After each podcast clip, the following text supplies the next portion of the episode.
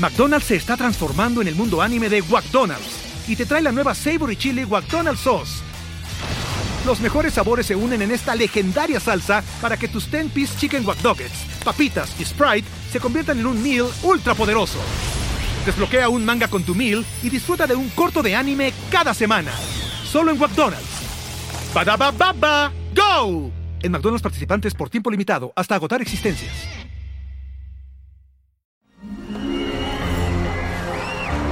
Arcadia Media. Elige tu lugar en este carrusel. Bienvenidos. Este es el podcast donde hablamos de... de este... Ah, sí. De aquellas personas quienes han transformado el mundo gracias a sus... Eh, eh, ¿Qué? Ah, ah, sí. Ideas, a sus ideas. Son... ¿Cómo se llaman? Eh, sí. Genios sin rostro a los que los reflectores negaron la fama para convertirlos en innovadores anónimos sepultados en la infamia. Ellos son... ¿Perdón? ¿Cómo se llama? ¡Los olvidados! Ellos son los olvidados.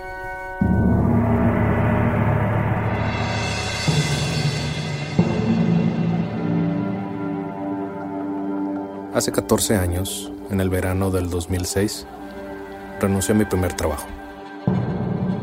Tenía ya casi cuatro años trabajando en la misma empresa y quería independizarme. En ese entonces todavía vivía con mis papás, no estaba casado y tampoco tenía hijos. No tenía nada que perder.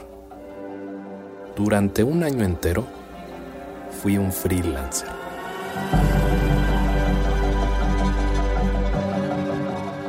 Ya en retrospectiva, fue más bien un año de desempleo intermitente. Te podrás imaginar la cantidad de tiempo libre que tenía. Una tarde, sin mucho que hacer, me topé con un video en YouTube de alguien haciéndole un truco de baraja a un amigo. No recuerdo bien el truco, pero recuerdo que quedé sorprendido. Tanto así que dediqué el resto de la tarde a buscar cómo hacer el truco. Eventualmente di con un tutorial y practiqué durante varios días con las barajas que usábamos para jugar póker los jueves. Había encontrado mi nuevo hobby. Algo que descubrí fue que es una total mentira de que los magos nunca revelan sus secretos. Y no es porque les vayas a robar el truco o porque haya un código de magos que les impida hacerlo, sino porque cuando sabes cómo se hace el truco, se pierde toda la magia. Un truco de magia bien hecho deja al espectador sin palabras. El cerebro intenta encontrar una lógica a lo que acaba de ver y se queda en un estado de asombro. Es increíble ver a la gente reaccionar a la magia. Algunos ríen nerviosos, otros se quedan literalmente sin palabras no falta el que grita espantado o el que te tache de brujo y te aviente agua bendita.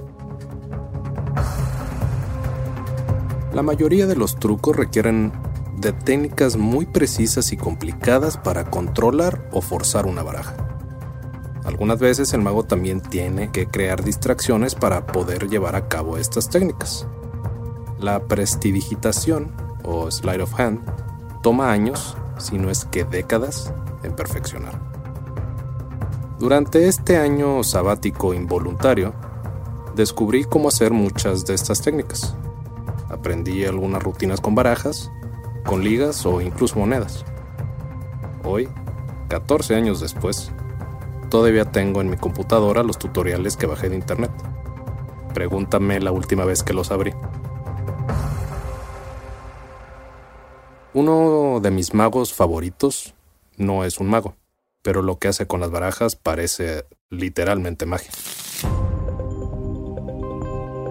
Richard Turner dice ser un card mechanic o mecánico de las cartas. Así como el trabajo de un mecánico de autos es arreglar tu auto, el trabajo de Richard es arreglar las barajas. No importa el orden, ni quién la revolvió o el tipo de juego, Richard se va a encargar de que tú siempre tengas la mejor mano. Lo más sorprendente de todo esto es que Richard es ciego. Perdió la vista desde los nueve años, pero eso no le ha impedido hacer lo que él quiere, como ser cinta negra en karate o tener un control absoluto de un mazo de barajas. Richard practica de 10 a 20 horas diarias, 7 días a la semana. Todos los días va al gimnasio y ni siquiera eso lo detiene para practicar. Todo el tiempo tiene un mazo de barajas en sus manos. El hecho de ser ciego le ha permitido tener una sensibilidad en los dedos como ningún otro, tanto así que ha colaborado con Bicycle, la compañía que fabrica barajas. Le regaló un suplemento de por vida de barajas. Solo en su closet tiene más de 6.000 paquetes. La mejor manera de entender la habilidad de Richard Turner para controlar las barajas es viendo un video. Y como no se los puedo mostrar por aquí, se los voy a contar. Richard le ofrece un mazo nuevo de barajas al espectador. Este las revuelve a placer y se las devuelve a Richard. Mientras Richard platica un poco de su vida y de que la peor discapacidad no es ser ciego, sino ser flojo y decidioso, está revolviendo y cortando las barajas una y otra vez. Sabrá Dios si pueda sentir con la yema de los dedos el relieve de la tinta y pueda leer el palo y número de cada baraja. No lo sabemos, pero sabemos que Richard no saluda de mano, porque incluso la humedad o la grasa de las manos de otras personas puede interferir con su manipulación de las cartas. Una vez que Richard ha terminado de revolver y cortar, reparte un juego de póker. Cinco barajas a cada quien. No importa dónde esté sentada la persona a la que tiene que hacer ganar. Richard sabe en todo momento dónde está cada una de las barajas. Tanto así que la mano más alta termina siendo un póker de ases. En un juego de póker, nadie ve venir que alguien tenga póker de ases una y otra vez. Solo Richard que casualmente es el único que no puede ver. Soy Javier Peraza. Esto es Los Olvidados. Las historias extraordinarias de personas que poco recuerdan.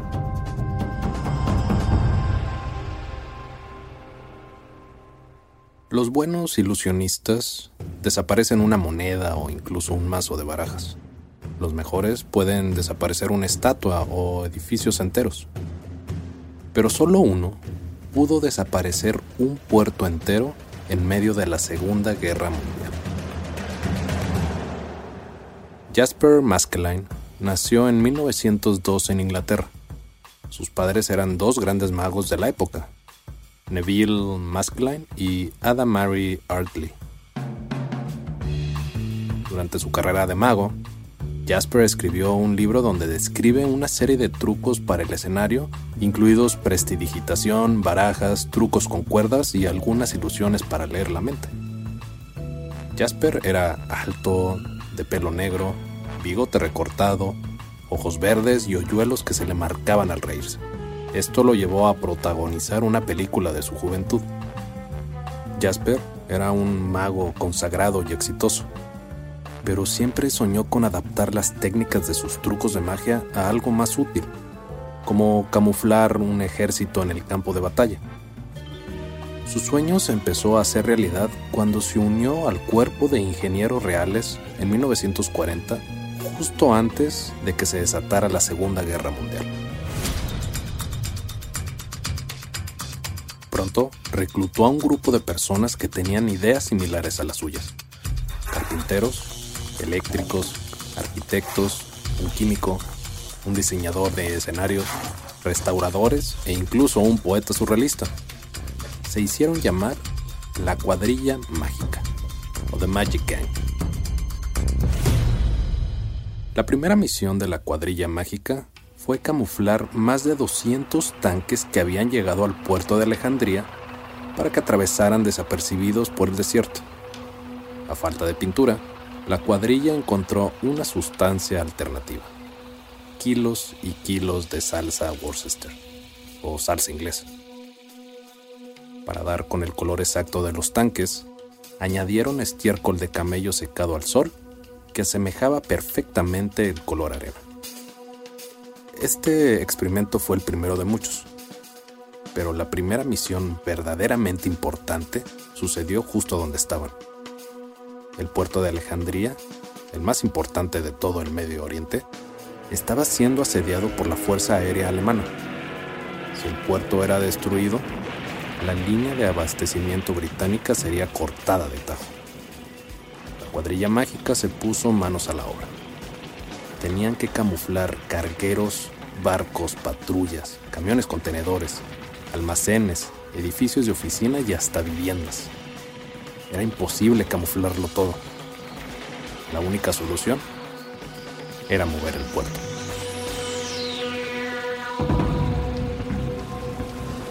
A una milla de distancia estaba la bahía Mariot. Si lograban hacerla pasar por el puerto de Alejandría, los alemanes atacarían el territorio equivocado. Más de 200 personas trabajaron en el proyecto. Cuando los bombarderos alemanes estaban en camino, el puerto de Alejandría se quedaba en completa oscuridad y se encendían las luces de la maqueta instalada en Mariot. La primera noche casi fracasa. Los alemanes estaban confundidos. Sus instrumentos indicaban la posición del lugar, pero no lograban ver nada. Una vez que picaron el anzuelo, los ataques duraron varios días seguidos sobre el puerto falso. Una victoria rotunda para Jasper y su cuadrilla mágica. En otra ocasión, se les pidió defender el canal de Suez. Si los alemanes conseguían bloquear el canal, los convoys británicos tendrían que realizar viajes más largos y peligrosos para abastecer a su ejército. Su táctica fue utilizar reflectores muy potentes y convertirlos en luces estroboscópicas. Con la ayuda de espejos a lo largo del canal, no solo lo ocultó de los enemigos, sino que también desorientó a los pilotos enemigos haciéndolos estrellar sus aviones. Y así hay un sinfín de historias y leyendas de Jasper en la guerra como cuando montó un espectáculo de magia en el palacio del rey egipcio Farouk I para interceptar un transmisor, o como cuando creó un ejército con tanques, armas, aviones y hasta soldados falsos para engañar a Erwin Rommel, la mano derecha de Hitler, y desviarlos al sur para poder atacarlos por el norte. Pero en 1946 tuvo que regresar a Inglaterra con su familia. Su país no estaba interesado en espectáculos de magia, así que se fue a Kenia y trabajó para las autoridades coloniales británicas. Algunos dicen que colaboró con su magia en otros 16 países después de la guerra. Jasper nunca reveló los secretos detrás de sus ilusiones. Según la ley de secretos oficiales británicos, se pueden hacer públicos hasta el 2046. Jasper Masklin Murió en 1973 a los 71 años en Kenia. Hace falta resaltar que Jasper escribió su propia biografía y que muchos expertos opinan que en realidad fue un farsante. Para mí hay dos opciones. La primera es que todas las historias de Jasper sobre la guerra fueron verídicas, lo que hace a Jasper uno de los mejores ilusionistas de la historia. La otra opción es que Jasper haya inventado todo. De ser así, también creó un gran truco de ilusionismo al convencer a tantos de cosas que nunca hizo. Jasper Masklin, el ilusionista de la guerra, no será olvidado. Narrado y escrito por Javier Peraza. Mezclado por Edwin Irigoyen producido por Luis Eduardo Castillo en los estudios de Wetback Audio en México.